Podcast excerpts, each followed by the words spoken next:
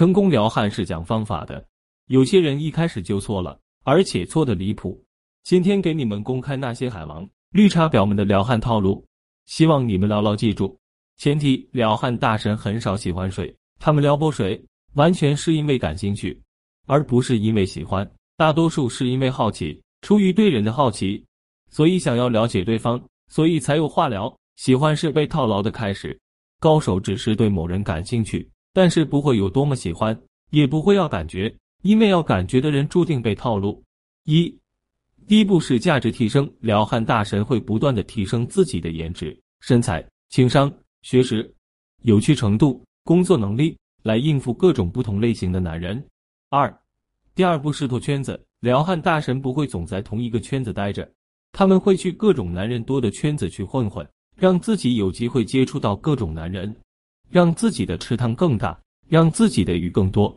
三，第三步是吸引。撩汉大神从不主动找谁聊天，基本都是被动吸引。他们不会主动找谁聊天，但是会想办法吸引别人找他聊天。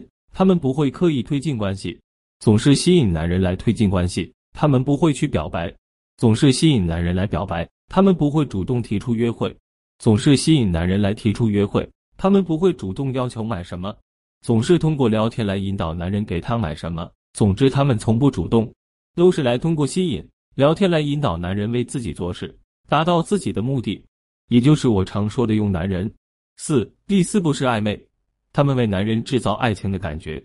什么是爱情的感觉？会说他好像喜欢我，好像又不喜欢我。总之，我觉得他很奇怪，但是我总是想他，这大概就是爱情的感觉吧。五。第五步是引导付出，他们很少生气，不会发脾气，他们能充分的理解男人为什么那么想，通过理解男人让男人更爱自己，然后达到自己的目的。他们如果不爽，也会把这种爽转化为男人对他的物质补偿。六，第六步是筛选，通过充分的吸引与引导付出，筛选掉那些不符合自己标准的男人，让符合标准的男人留下。如果你都能完全做到，你就不需要来报课学习了。如果你做不到，还是来乖乖的报课学习吧。你需要学习的还有很多呢。